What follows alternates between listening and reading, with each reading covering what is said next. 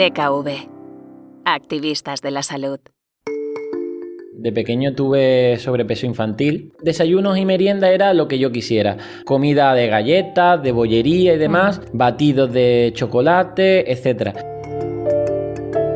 Había esa conciencia colectiva de que el niño gordito era por genética y que incluso es, como un niño hermoso, ¿no? En plan, oye, está sano, gracioso, en fin. Yo creo que indirectamente siempre afecta a parte de la autoestima. Un niño con sobrepeso no es eh, responsable, es, eh, es una víctima. Necesita ayuda te autodenominas como una persona gordita, como una identidad que creas y ya es la que intentas incluso preservar. Niños con sobrepeso la adquieren y serán adultos con sobrepeso. Adultos con sobrepeso. Adultos con sobrepeso. Adultos con sobrepeso.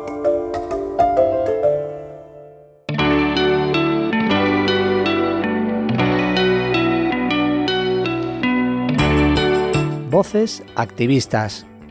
Historias para inspirar y emocionar.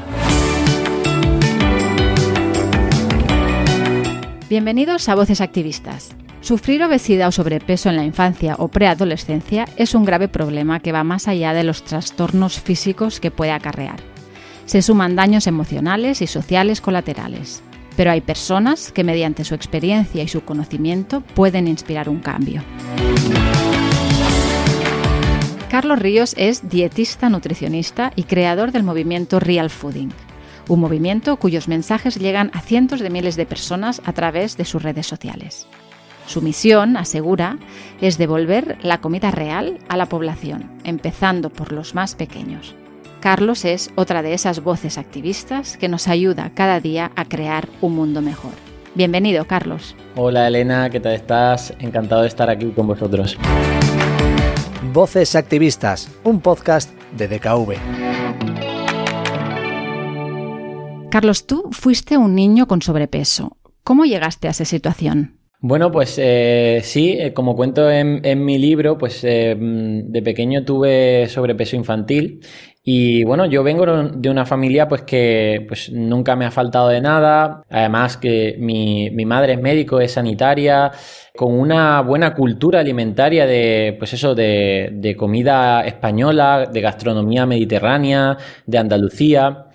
Pero sí que es cierto que había comidas donde la falta de tiempo y sobre todo también, yo que soy de los 90, pues el marketing tan agresivo que había en esa época de productos ultraprocesados para niños, especialmente lo que eran desayunos y meriendas, pues era lo que yo quisiera comer. Comida de galletas, de bollería y demás.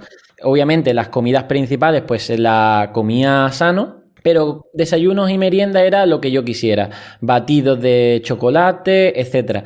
Claro, hay que tener en cuenta que en esas comidas, pues a lo mejor mm, podrían caer hasta 100 gramos de azúcar. Lo suficiente también de que yo no hacía deporte para conseguir ese poco a poco ese sobrepeso infantil. Aunque en las comidas principales comía bien eh, verduras, legumbres y demás, pero solo esas dos comidas ya mal eh, me generaron ese sobrepeso. ¿Y eras consciente tú de que ese sobrepeso era un problema y tus padres lo eran? Para nada.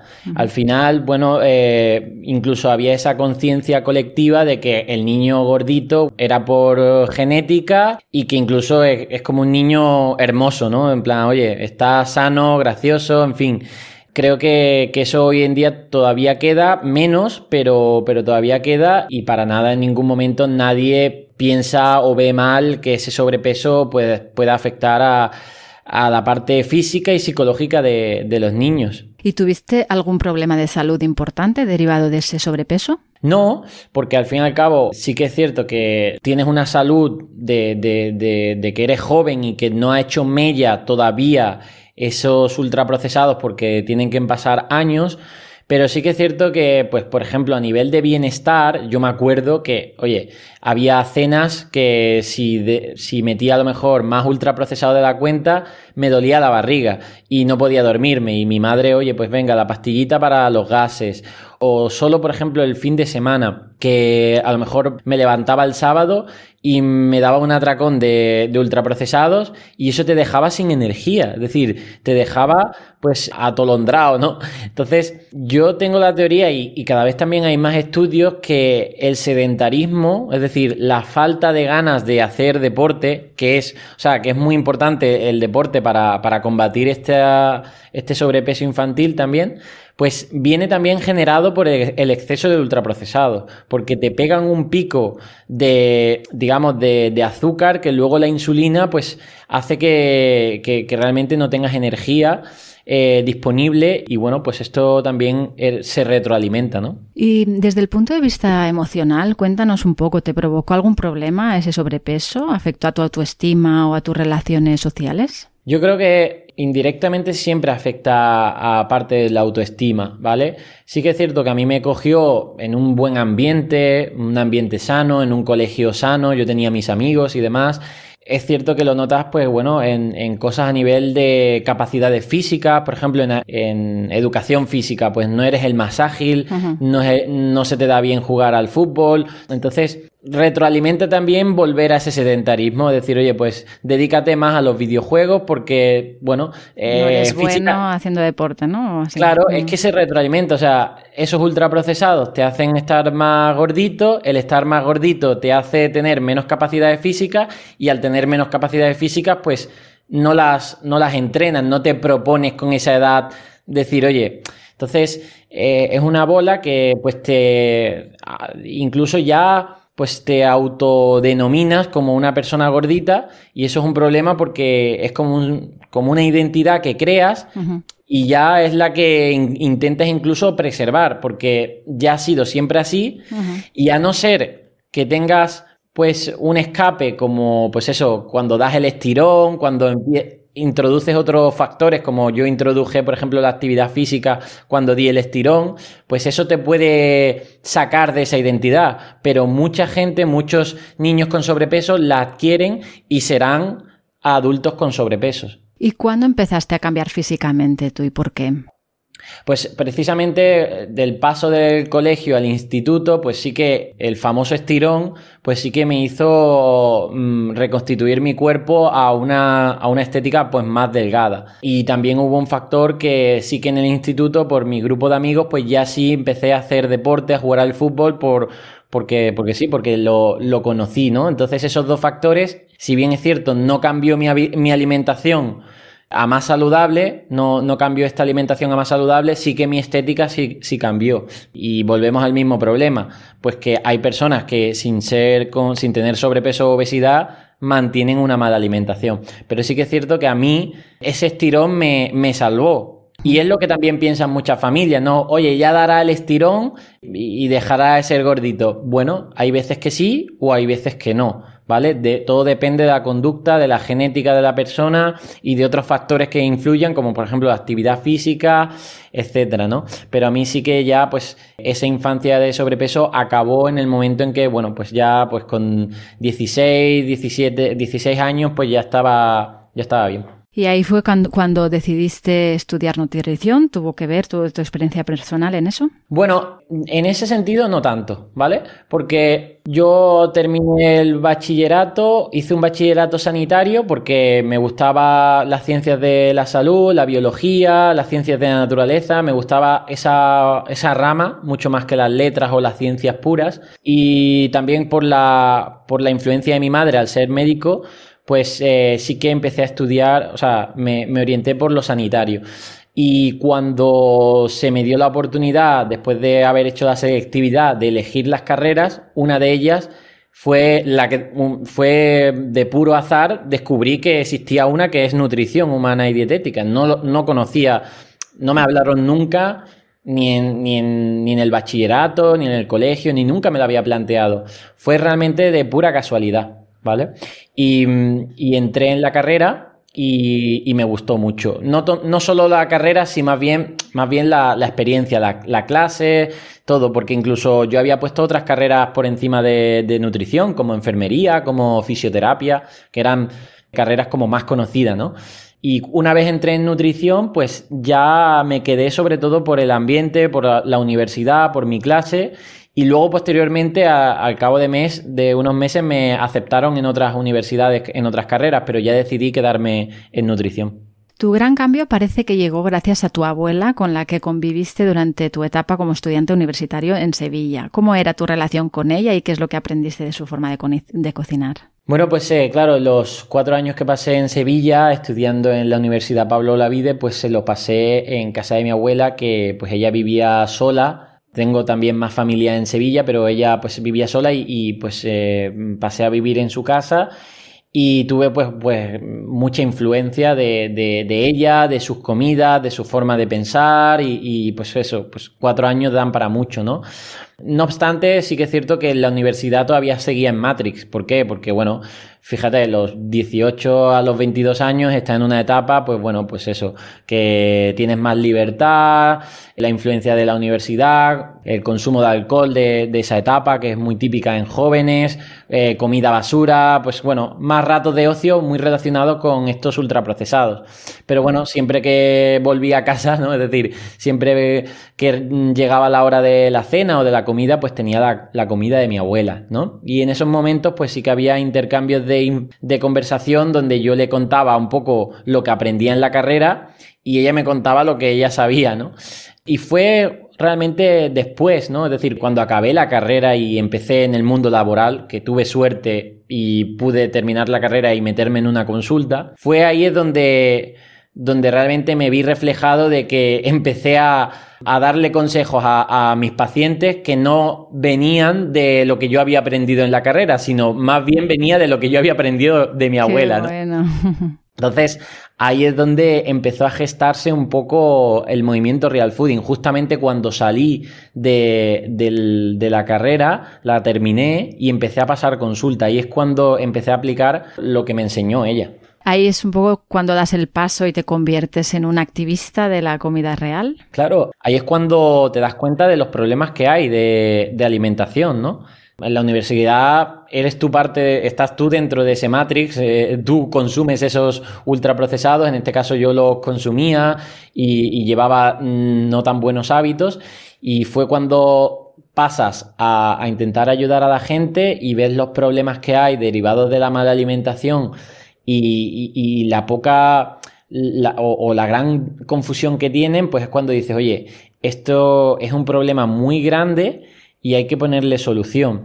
Y, mm, la solución que encontré fue el de, el de la filosofía de la comida real, ¿no? De los alimentos mínimamente procesados, el detectar ese enemigo, ¿no? De que eran los ultraprocesados y hacer de la alimentación algo más sencillo. Que no simple, pero algo más sencillo porque al final, como era un problema tan extendido, no, podría, no podía complejizarlo, no podía hacerlo, mm, pues eso, enrevesarlo, no, tenía que hacer una solución realmente sencilla para que fuera práctica para la gente y que cambiara. Entonces, el real fooding es un movimiento activista que propone la vuelta a la comida real y desterrar los alimentos ultraprocesados de la dieta. ¿Qué hábitos y rutinas debemos adoptar para considerarnos real fooders? Ahí es donde empezó el real fooding de que, bueno, tu salud empieza en, tu cesta de la compra en el apartado de la alimentación, tu salud empieza desde que pues pasas por la por la cinta de, de, mm, del supermercado, ¿no? Es decir, ¿qué es lo que estás llevando a tu casa? Y el problema es que la gente pues compra productos que no saben que ni que son malos, ni el efecto que tiene ese consumo a largo plazo de forma inconsciente, ¿no? Em, al final yo me di cuenta que todo el mundo pues sabe que irte a un McDonald's o tomarte refrescos, patatas fritas o no es muy sano. Eso la gente lo sabe. El problema es cuando la gente desayuna mm, galletas digestive, se toma snack con barritas de cereales que están cargados de azúcar o mm, cena embutidos, ¿no? Es decir, todos esos ultraprocesados que no tenían ninguna percepción de que fueran malos, ¿no? Yo ahí era pues mucho más tajante y, ese activismo era despertar a la gente de que había sido realmente engañada, es decir, les habían puesto estos productos que son malos para su salud, pues eh, bajo un marketing, bajo una disponibilidad, bajo un sabor que le hacían que fueran adictos a ellos, ¿no? Y por eso lo primero que tenías es que detectarlos. Tú tienes que detectar que es un producto que no es sano para poder decidir que no quieres comerlo. Y ese fue el, primer paso, hablar con propiedad, de decir, estos son productos ultraprocesados y los productos ultraprocesados no son buenos. Y ya luego, a partir de ahí, pues empiezas a educar a la gente con buenos hábitos, de decir, oye, pues priorizar más consumo de verdura, incorporar legumbres, recetas a lo largo de la semana para preparar esa comida y que, te guste, ¿no? Porque otra de las cosas del real fooding es que no es ninguna dieta, no es una dieta para 15 días ni para un mes, es aprender realmente a comer. Pero no como se había intentado enseñar antes, diciendo esto tiene mucha grasa o esto tiene mucho, mucho azúcar. No, no enseñando cuáles son los alimentos y cómo combinarlos. ¿Cuál crees que es el secreto de tu éxito, Carlos? ¿Por qué crees que conectas con tantos seguidores? Mm, precisamente cuando yo empecé con esto del real fooding, no había una, una, corriente que dijera este tipo de cosas claras, ¿vale? Es decir, de nuevo estaba todo muy orientado a las calorías, al mundo fitness, a las dietas de pérdida de grasa. No había nadie que estuviera claramente diciendo, oye, estos son los alimentos sanos, hay que comer de esto y estos son los alimentos que realmente son una porquería y que no sabías que, eran tan malos, ¿no? Como explico en el libro, esto viene de evidencia científica que nace por allá del 2009 en la Universidad de Sao Paulo, en Brasil, con los estudios de la clasificación NOVA, que es una forma de clasificar los alimentos pues, en, en ese grado ¿no? de, buenos procesados, de ultraprocesados. Pero claro, como la ciencia tarda mucho tiempo en salir al mundo real, ¿no? a, la calle, pues yo utilicé mis conocimientos de millennial de, de, las redes sociales para llevarlo de forma fácil a la gente, incluso a veces entretenida, ¿no? Y yo creo que ese fue el éxito, combinar un mensaje muy potente que ayudaba a mucha gente, que lo verifiqué dentro de mi consulta, utilizando efectivamente pues bien las redes sociales para canalizarlo. Y ahora que hablas de tu consulta, ¿qué piensas cuando te encuentras a un niño con sobrepeso en tu consulta? ¿O qué le dices a él o a sus padres que te, te hubiera gustado que te dijeran a ti o a sus padres o a tus padres cuando eres pequeño? Lo primero es que un niño con sobrepeso no es eh, responsable, es, eh, es, una víctima, ¿vale? Es decir, y, no se trata de victimizar la situación, sino de que poner claro de que eh, necesita ayuda y es grave, ¿no? Entonces, al final lo que se trata es de ver cómo, qué factores influyen para que ese niño haya acabado con ese sobrepeso y ponerle remedio. Y dentro de ese remedio ahí entra la responsabilidad colectiva, es decir, una responsabilidad individual, por ejemplo, de los padres, pero que se comparta con otros agentes como pues, el eh, responsable de la salud pública, políticos, sanitarios, un poco todo que es complejo, pero cada vez pues vamos haciendo mm, paso a paso, pues eso, acercándonos a, esta lucha de, contra la obesidad infantil, ¿no? Al final jamás va a funcionar culpabilizar a los niños diciendo de que, oye, tienen la culpa de, estar así, o culpabilizar la genética. No, al final lo que hay que ver es que, oye, eh, este niño ha sido víctima de un entorno, de una serie de circunstancias o incluso de directamente de productos como los ultraprocesados que le han hecho pues llegar a esta situación y ahora vamos a ponerle el remedio. Vamos a ponerle el remedio porque incluso es que el problema es que mm, no hay muchos niños que vayan a consulta con sobrepeso, pero no porque no los haya, sino porque es que ni siquiera... Ya llegan tarde, ¿no? No, ni siquiera hay una voluntad mm. por parte de los padres de que, de que el niño vaya mm, a consulta, porque incluso es para los padres es como ellos mismos saben que el niño no tiene la culpa, porque es un niño, al igual que no se le responsabiliza al niño de, oye, de otras cosas, pues tampoco... Y, saben que la culpa es de, de ellos mismos. Entonces es como aceptar, dentro de a esos padres es aceptar el mea culpa de decir, oye, mm, lo estamos haciendo mal, pero bueno, tienen que entender que hoy tenemos un entorno muy difícil y por eso hay que necesitan de esa ayuda de los nutricionistas. Y por último, Carlos, ¿qué crees que hace falta para que tu mensaje y el de otros muchos cale realmente en la sociedad y veamos una reducción eh, de la incidencia de la obesidad infantil? Pues eh, yo creo que estamos haciendo un buen trabajo por redes sociales, concienciando y llegando a un, a un porcentaje de la población, pues que ya empieza a ser considerable. Tenemos eh, varios millones de personas que nos siguen en redes sociales, en nuestra app y demás. Pero esto tiene que ir acompañado sobre todo de esa concienciación colectiva por medidas políticas eh, en salud pública, ¿no? Por ejemplo, mm, un ejemplo muy claro es la prohibición de ultraprocesados dirigidos a niños, de publicidad de estos productos, ¿vale? Esto tiene dos eh, efectos positivos. El primero es que dejas de exponer a estos niños a esta publicidad, porque al final los niños son, tienen mucha influencia dentro de la familia. Yo influía a mi madre, o sea, mi, mm, los anuncios me influían a mí y yo a mi, a mi madre para que me comprara esos ultraprocesados. Pues esa, esa cadena hay que cortarla, ¿vale?